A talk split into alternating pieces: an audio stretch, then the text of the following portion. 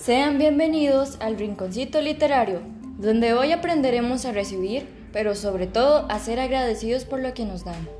Esta hermosa historia se llama El Bosque Encantado. Hace mucho tiempo, en un pequeño pueblo, los habitantes vivían en armonía. Pero una pequeña con gran curiosidad quiso conocer más allá de su pueblo y adentrarse a la profundidad del bosque. Aunque su madre le advertía que era peligroso, hizo caso omiso y se dirigió al profundo bosque. Al caminar por muchas horas el frío la invadió y unas hermosas arañas con su hermoso tejido crearon un vestido perfecto para ella. Continuó su camino y llegó al río, donde el hambre no aguantó y se echó a llorar.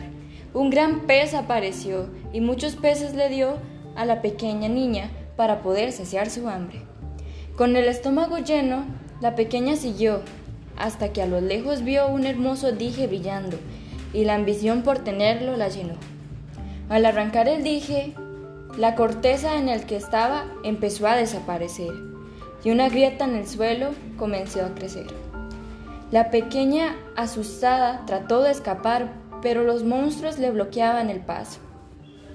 Una bruja apareció y muy enojada le dijo, te di ropa y comida sin pedir nada a cambio, mas me traicionas y robas sin dar las gracias.